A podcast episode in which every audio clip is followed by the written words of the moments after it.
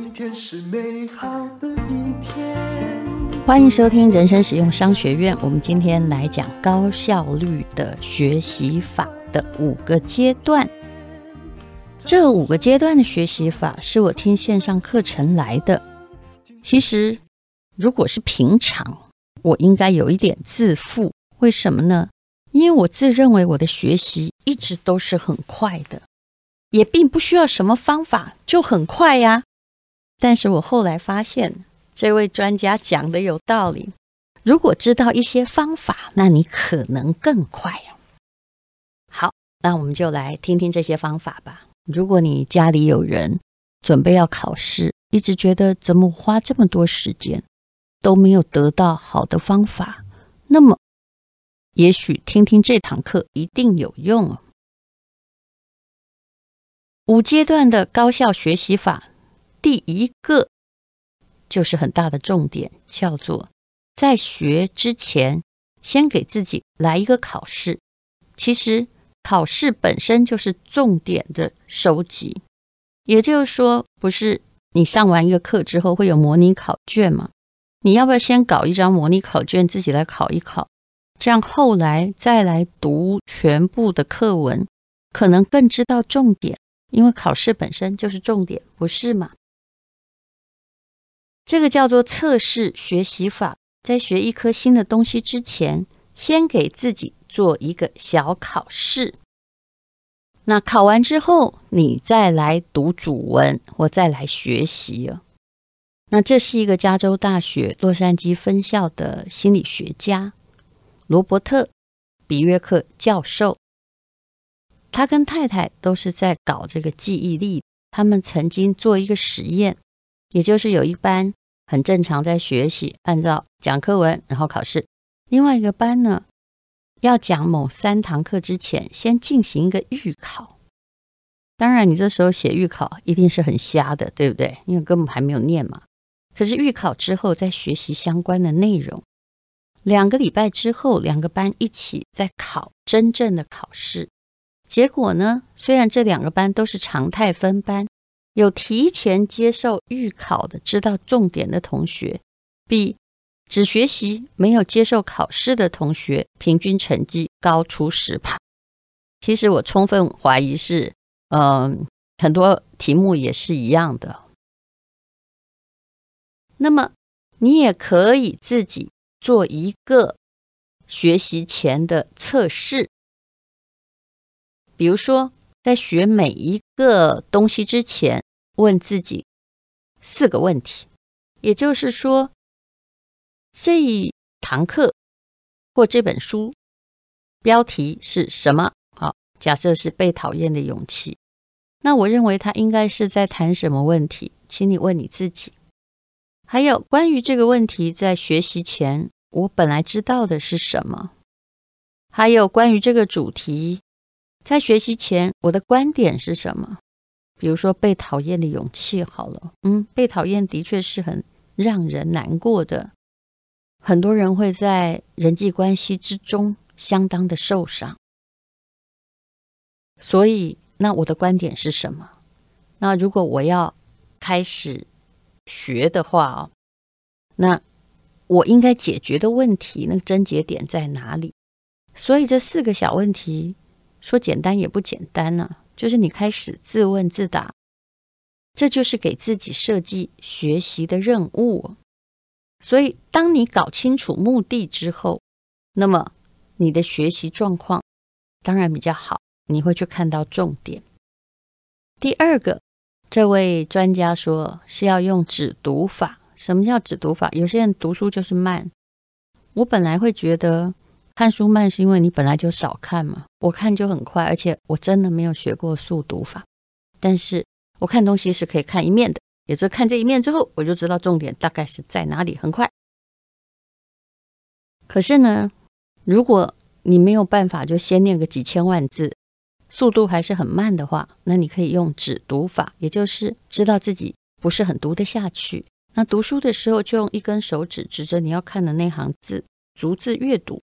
手指移到哪里，视线跟到哪里。当然，我也曾经教小孩用朗诵的，因为用朗诵的，他听到自己的声音，人会着迷于自己的声音哦，他反而会想一直念下去。方法虽然有点笨，可是呢，这也是很多阅读专家公认的，让你喜欢上阅读的方法。因为有时候我们会很散漫，无法集中。那如果能够跟着指头的话，那么你就比较容易进入了字里行间所描写的情节里头。千万不要一开始就想做到一目十行，你就是在痴人说梦。训练你的手指，手指跑多快，阅读速度就有多快。突然看着看着，你应该就可以真的一目十行。这方法很简单，可是。好像没有人用，对不对？嗯，因为用起来好像有点丢人，谁还指着书这样念呢？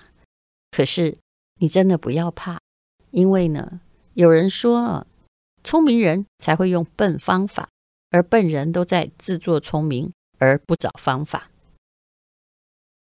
再来第三点呢，叫做多元环境的输入法。也就是说，不要听这个名词，听起来很高尚，其实并不是的。有时候呢，我刚刚说你可以用读的，用读让你的记忆力集中，也许慢了一点，但是你可以真的吸取知识。那你也可以听音频啊，现在有很多音频的课程。诶，有些人的耳朵是很厉害的，他用看的，他不是靠视觉来得到学问。他用听的反而可以。其实我一直觉得三姑六婆也应该是非常好的读书人哦。那如果叫他用听的，那他可能就是哎听了他就喜欢去传播嘛。那这不是很好吗？所以如果你是听觉型的的话呢，那你就可以直接用听的。不过从听的方面，我也可以感觉到这跟社会的脚步。还是有对应的关系。我们不是有一堂课叫“人生成就决定在情商”？那张怡云教授是我的高中同学，他在大陆也办了很多精彩的课程。有一天，他就问我说：“你有没有觉得啊，我们两个在那个线上课程讲话很慢，大家会接受吗？”他说：“如果我在上海这样讲话，没有人受得了，而且他们还都用两倍、三倍去听。”我说：“哦，没有哦，你真的不要。”说那么快，其实这样我们是没有办法吸收知识的。当然，也有人可以建议说，你刚开始，比如 Podcast，你先听一倍，那后来呢，你可以调到一点二五倍、一点五倍啊。然后，当然，如果你想复习的话，你就可以越调越快。所以，音频本身呢，也可以是很好的效果。那我之前呢、曾经答应朋友演一个舞台剧，那他是英文翻译的，演这个舞台剧，我这个角色要背三万字的台词，简直像个神经病，一直在 murmur。后来呢，我怕我背不起来，我就开始用声音训练自己，也就是在外面跑步的时候，我就自己念了一遍台词，就慢慢的把它灌进脑袋里头。其实后来我几乎没有用背的，就是那个声音会控制我的脑海。然后会告诉我，好像我的脑袋里面有读稿机一样，我的嘴巴自动的知道什么时候要说什么话。当然，录音的时候，我请跟我演对手戏的人跟我一起录，于是呢，我大概就知道什么时候哪一句话会自然而然的要说出来啊。比如说，啊、呃，我要说你现在在干什么？然后他说你不要进来，那我就知道，嗯，这后面我要那一句是要讲什么。那么第四个叫做记忆宫殿法，我知道谢哲青有一堂记忆宫殿的课，就是在讲这个。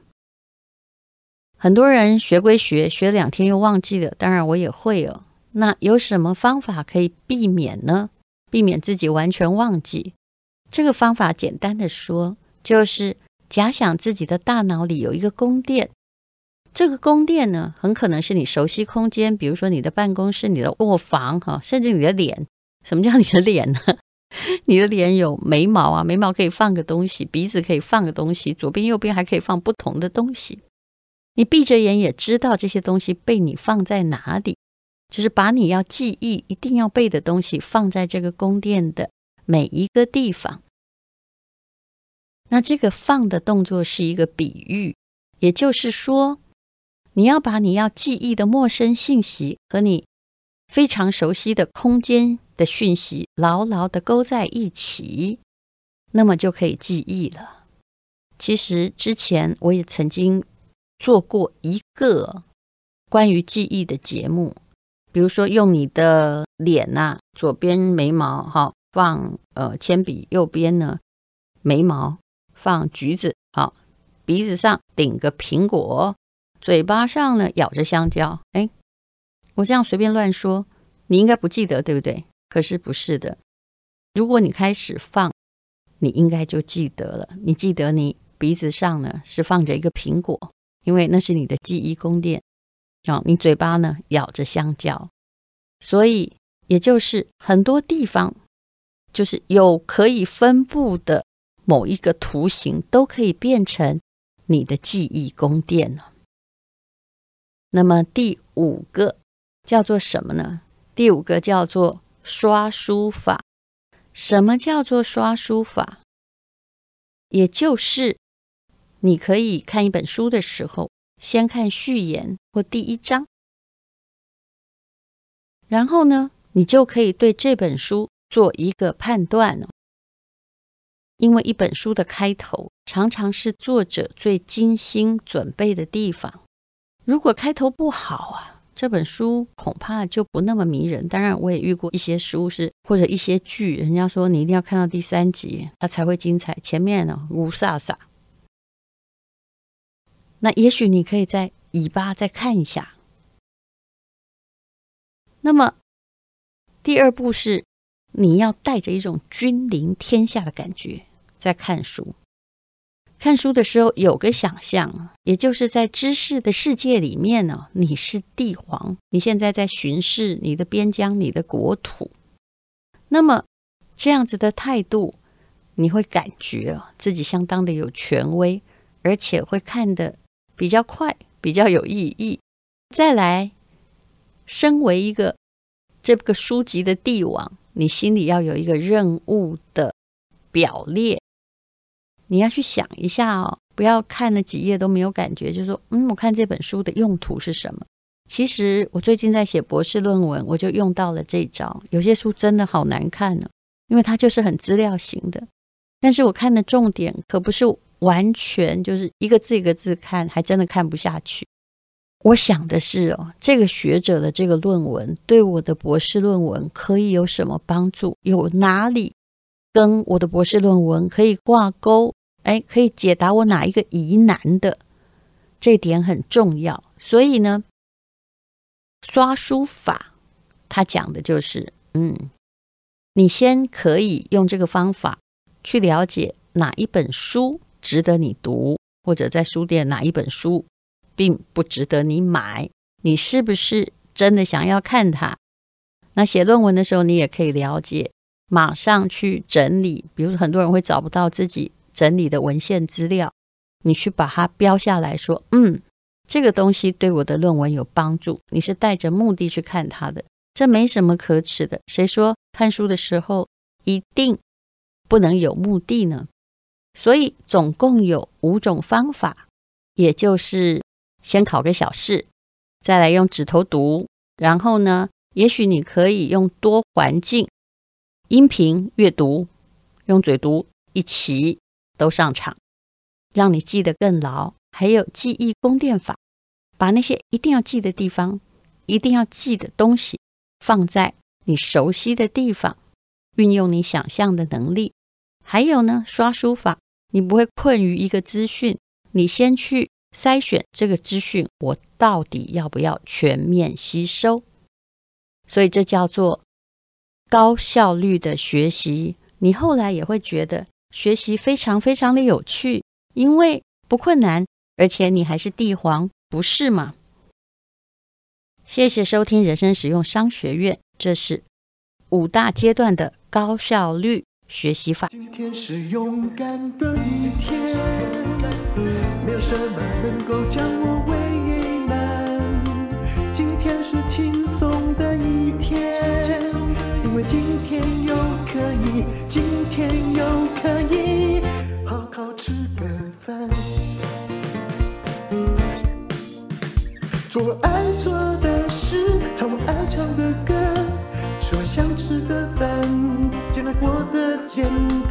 做我爱做的事，唱我爱唱的歌，吃我想吃的饭，尽量过得简单，尽量过得简单。